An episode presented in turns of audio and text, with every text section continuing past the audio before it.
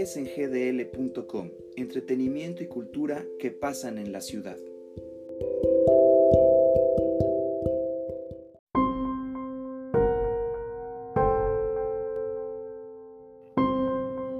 Hola amigos de SNGDL, ¿qué tal? Buen día, ¿cómo están? Bienvenidos a otra emisión más de este podcast. El día de hoy tenemos una entrevista bastante interesante con Juana Inés de ESA, la escritora mexicana que está presentando en este momento su nuevo libro, se llama Ping, en el que explora desde el punto de vista de Susana, una analista política que por cuestiones de la vida, por ser mamá de dos gemelos, ha tenido que dejar de lado una exitosa carrera eh, como analista para dedicarse a ser ama de casa y todas esas vicisitudes y todos esos problemas que tiene, reflexiones y cómo empieza a enfrentarlos en un contexto bastante actual como es el México de estos momentos y en el que deja eh, de lado eh, todas estas cuestiones de, feminismo, de, de, machismo, etcétera, y explora a través de diferentes voces un narrador omnisciente, la voz interior de, Susana, la voz de los, de los mellizos de Susana, los hijos, toda esta vida que muchas de las mujeres, eh, no nada más en México, sino en el mundo, han tenido que enfrentar, ¿no? El dedicarse a una carrera y tener que dejarla por eh, cumplir algunas conveniencias o convenciones sociales, por cuestiones de que tiene un marido proveedor, etcétera.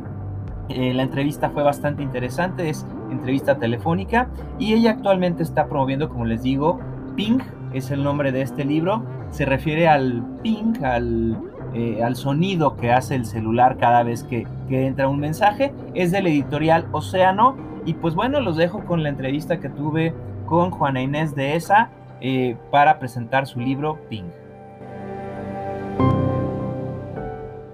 Me gustaría platicar contigo acerca de esta novedad literaria que traes con Océano que se llama Pink, en donde pues haces todo un recuento de, de las mujeres mexicanas eh, que tienen que enfrentarse a esta dura decisión de ser independientes o ser madres y quedarse en casa y empiezas a mostrar de una manera con cierto humor pero también con cierta carga de realidad cómo es este mundo en, un país que a pesar de estar en el siglo XXI sigue teniendo este tipo de, frenos, especialmente en ciertas eh, bases de la sociedad en donde la mujer solamente sirve para tener hijos y, cuidarlos desde casa.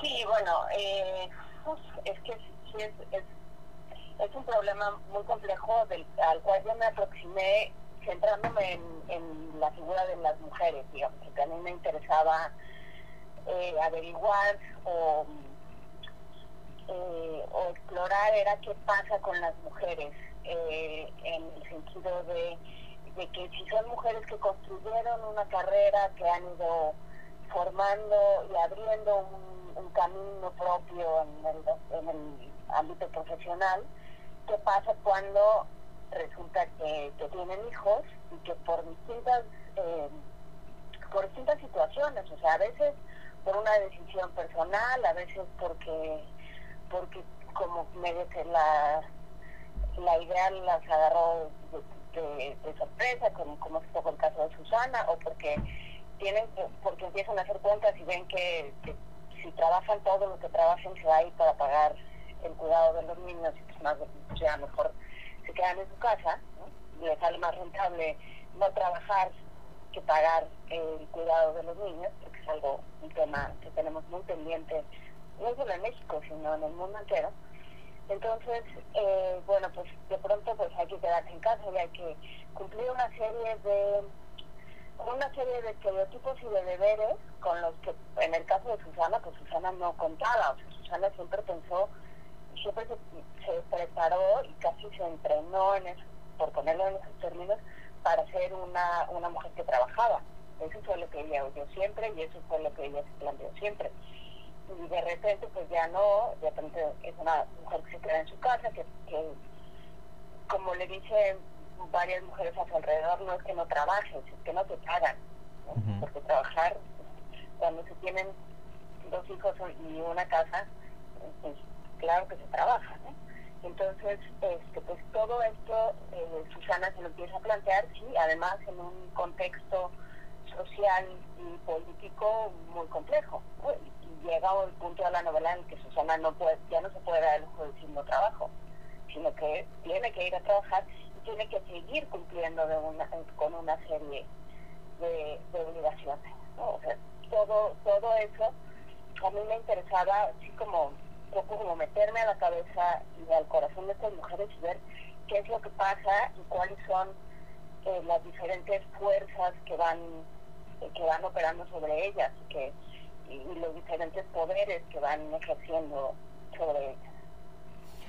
¿Por qué decidiste eh, ubicar a Susana como analista política? Eh, ¿Qué fue lo que fue perfilando a este personaje femenino eh, como analista política, hija de un matrimonio tirando a más progresiva, a una familia más progresiva, ¿no? Más este, enfocado un poco en el cuidado del ambiente, un poco enfocado en el cuidado de la salud, no tan consumista por alguna parte, que llega a relacionarse con una familia ahora sí que prácticamente más ubicada en, en, los valores rancios, por decirlo de alguna manera, de este el hombre provee, la mujer en casa, hijo sacerdote, primas, familiares este, religiosas, y se da esta, esta familia, ¿no? Entre Andrés y Susana.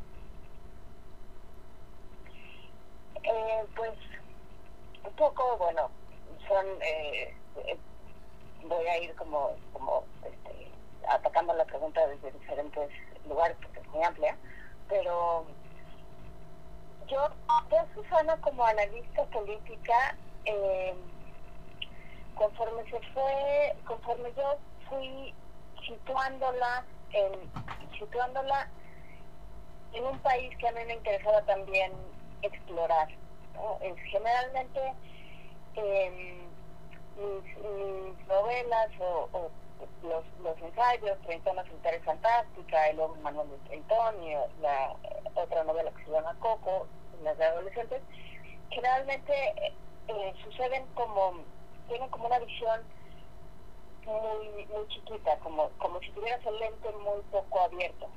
Y, de pronto con, con Susana me pareció más interesante, no puedo explicar muy bien por qué, porque tampoco tengo muy indicado, pero me pareció interesante abrir ese lente, abrir esa toma y decir, bueno, ¿qué pasa no solo a, a 10 metros de Susana, digamos, sino qué sucede, en qué país se ubica se ubica Susana, ¿no? Y entonces eh, traía, yo traía muy fresca la, los conflictos, creo que no hemos podido soslayarnos ni, no hemos podido olvidarnos, eh, los conflictos que se han suscitado en las familias, sobre todo, en todo el país, pero, pero me, me ha parecido muy interesante lo que pasa en las familias a raíz de la elección de Andrés Manuel López Obrador, que sí fue como una pues como una especie de línea divisoria que separó a los mexicanos de un lado y de otro, como que era muy difícil quedarse en medio, no había, no había eh, zona intermedia. Este, o estabas de un lado o estabas del otro y, y había que, que, defender el territorio y pelear con el que estaba del otro lado.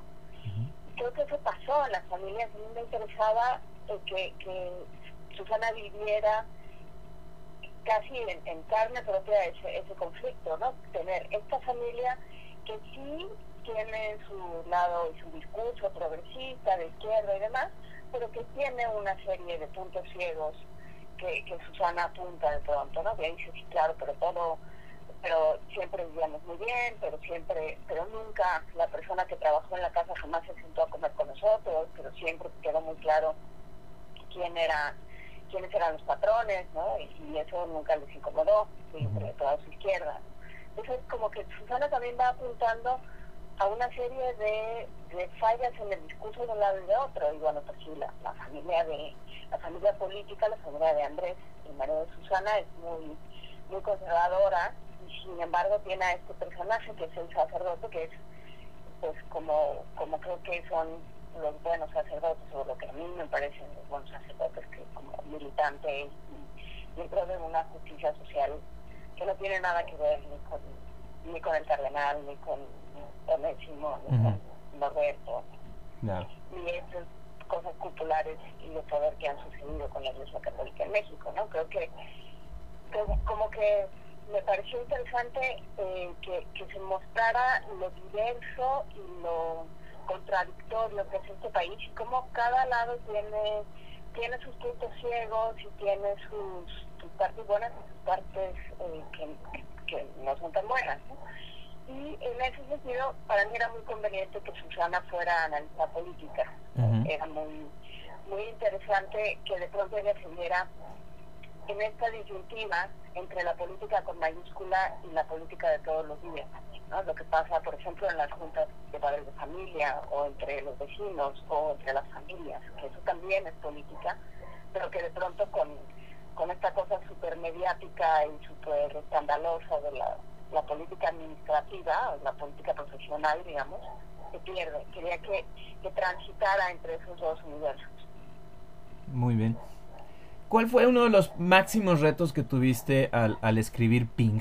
¿Cuál fue el momento en el que dijiste no me siento muy a gusto o tuviste problemas al momento de plasmar las ideas sobre, sobre la hoja en blanco? Fue complicado porque casi todo que es muy complicado que no me había planteado, te lo agradezco enormemente.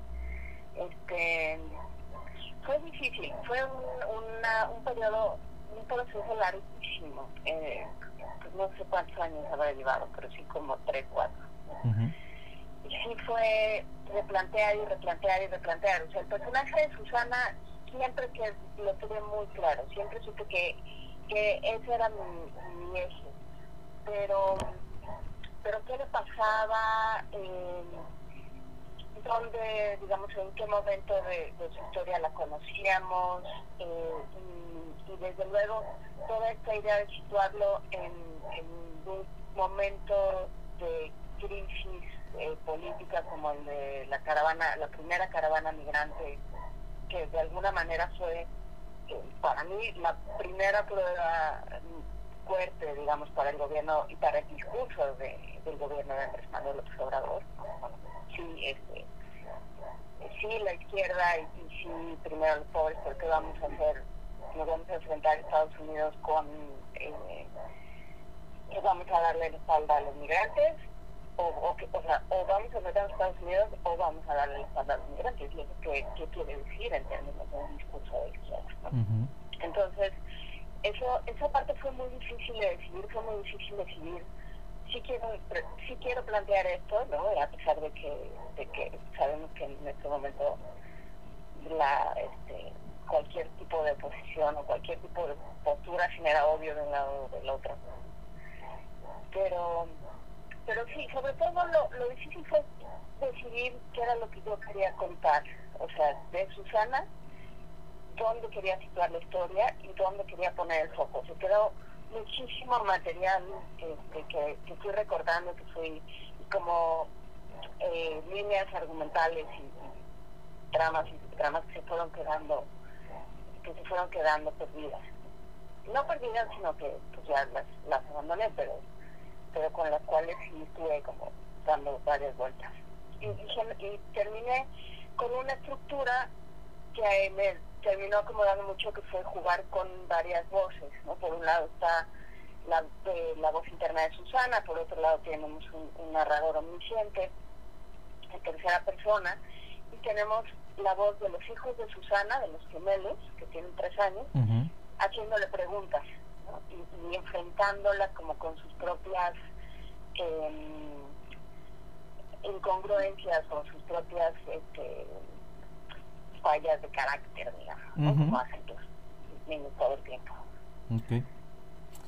Tú hace un momento comentabas, ¿no? Que a partir de la elección de 2018 México se empezó a dividir, ¿no? Por, por una línea que cada vez se puede notar más este, desde diferentes puntos de vista, ¿no? Desde las redes sociales, desde eh, cierto tipo de conflictos, etcétera. ¿Cómo lo percibes tú allá casi, tres, bueno, a prácticamente tres años de esa elección? Y eh, cómo percibes también el, las, los diferentes conflictos o la, o la manera en la que se está relacionando los mexicanos actualmente a través de, las ideas políticas? Pues yo, eh, digamos, creo que creo que nos estamos perdiendo mucho en, en, en el ruido de la furia.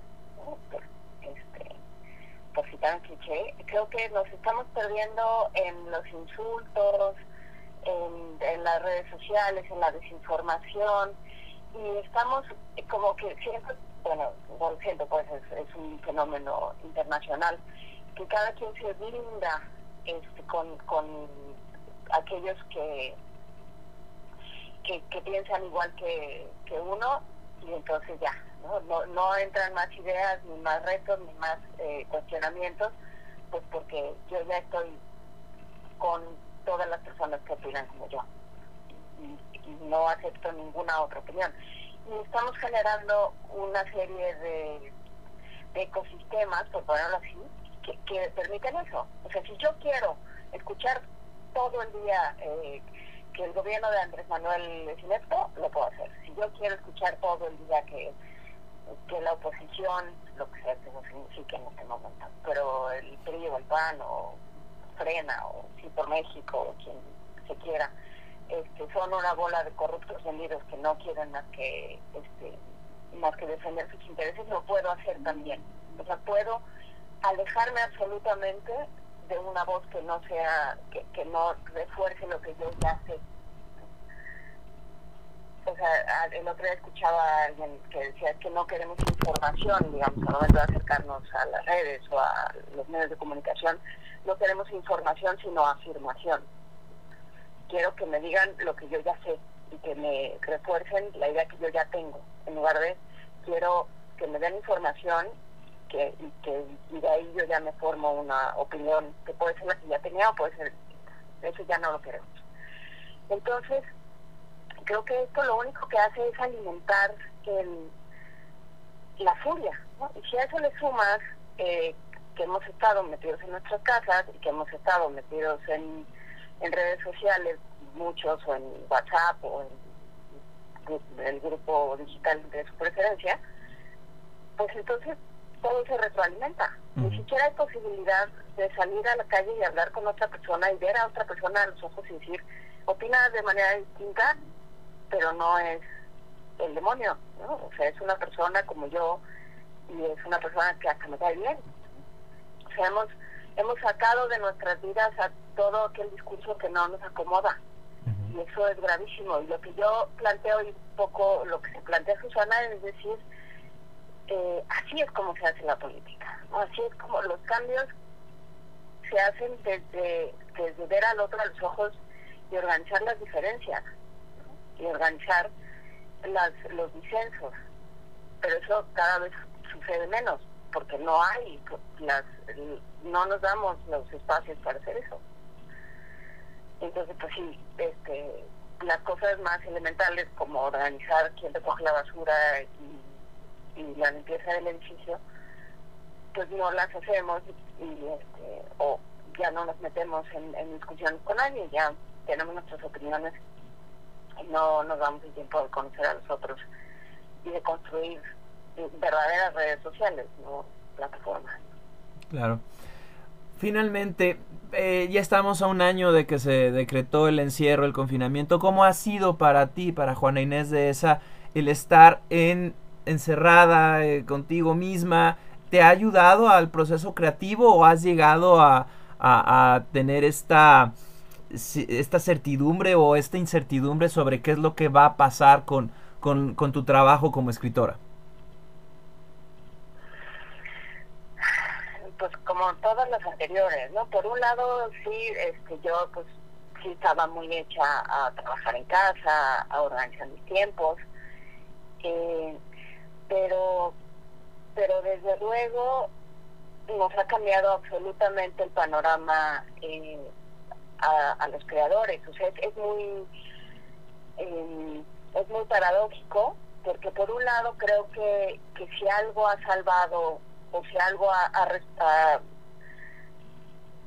ha, sido un, lugar de refugio, ha sido el arte, ¿no? O sea, el otro día venía una nota de Jojo Ma, que se fue el, el que se fue a vacunar y entonces en esos 15 minutos en los que te dejan ahí para no te vaya a dar un patatús, sacó su chelo y empezó a tocar, ¿no? Empezó a regalar eso que él puede hacer y que él sabe hacer de manera maravillosa, pues lo regaló, pero ha estado dando muchos conciertos en Zoom y por Twitter y siempre es como que es algo que siempre está dando él. Y creo que los creadores de distinta manera todos nos volcamos hacia poder dar algo en redes, ¿no? Y eso a mí me parece una prueba de que no hay manera de que sobrevivamos como especie ni como país, sino es este, pagando, respetando y cuidando el, quehacer artístico, el oficio y la industria. Y creo que lo que estamos recibiendo a cambio es un discurso político y administrativo que cierra cualquier posibilidad de vivir del arte, ¿no? De, por ponerlo en los términos del momento, de monetizar la creación artística. Entonces, pues, ¿quién sabe qué va a pasar? No, ¿Qué va a ser de las editoriales? En un medio editorial de por sí depauperado, ¿no? este, Océano es, es un caso muy particular porque es una editorial con un sello o con unos pocos sellos que distribuye y otros que, pro, que produce ya, pero pero en realidad la, la la producción editorial en México está en manos de dos, tres grupos, ya. Entonces, pues producen un montón de libros, muchos traducidos, que se quedan ahí eternamente. Porque ya porque pues como no hay lectores, pues entonces tampoco le ganas a los libros, pero entonces tampoco hay lectores, pero entonces tampoco hay bibliotecas, pero entonces tampoco hay librerías. Y entonces ya, o sea, aún de por sí una industria que tenía problemas, pues ya la, pues ya la está viendo uno morir, no quiero decir morir porque siempre se viene decretando el fin del libro desde que apareció la tele, pero pero sí es muy difícil, es muy difícil pensar, puedo puedo vivir de mi cabeza, puedo vivir de lo que de lo que genere con, con la creación, con la reflexión, con el con la conversación con los otros. Tiene uno que inventarse muchas cosas. Entonces creo que sí estamos en un momento difícil, creo que nunca ha sido, nunca fue una, una prioridad para, para esta administración eh, la creación artística, nunca vieron la, el sentido ni la aportación del arte y lo que ha sucedido con el Fondo de Cultura y con el CAL y con las ferias de libro es una prueba muy evidente pero eh, pero pues ahora menos porque ahora existe la maravillosa pues el, maravilloso escudo de bueno pues es que la pandemia entonces entonces no hay bibliotecas y entonces este las la educación es un desastre y todo es un desastre pero pero pues no es prioridad entonces pues quién sabe cuándo o sea a lo que voy a decir es un desastre. Me niego a pensar todo está perdido. Creo que creo que ahí es donde entra el, el, el trabajo ciudadano de la toma de conciencia y el levantar la voz y decir esto no podemos dejar que se muera siento que estamos como en un momento de, este, nos está comiendo la nada, como en, la historia interminable de Michael Ende, pero no podemos dejar que eso suceda. Sí creo que, que, que tenemos que encontrar momentos de trabajo de acción colectiva y de, y de trabajo desde, desde lo más lo más digamos a ras de piso por ponerlo así muy bien. Pues Juan Inés, muchísimas gracias. Muchas felicidades por este libro, por Ping, que está, ahorita lo estás promoviendo actualmente y que habla sobre situaciones bastante actuales y que nos ponen a reflexionar mucho. Agradezco eh, bastante el favor de, de, tu plática, me, me, encantó muchísimo escuchar tus conceptos.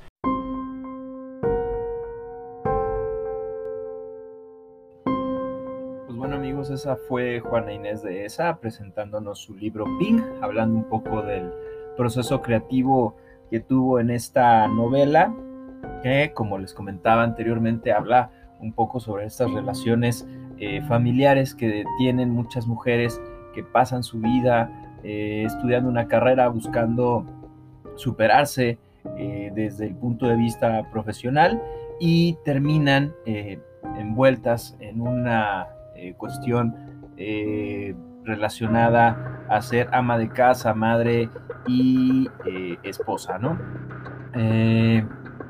eso es lo que, lo que, de lo que nos habla Juan Inés de esa en Ping.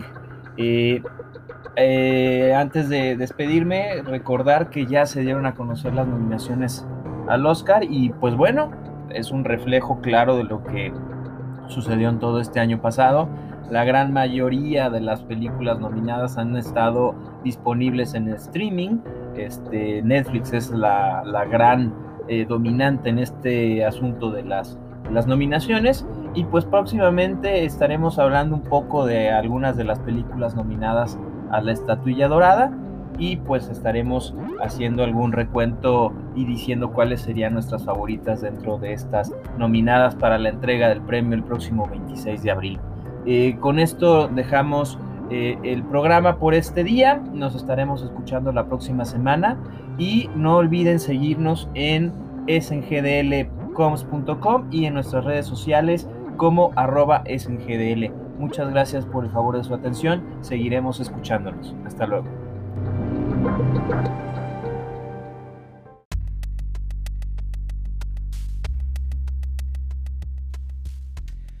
SNGDL.com es dirigido y realizado por José Armando García.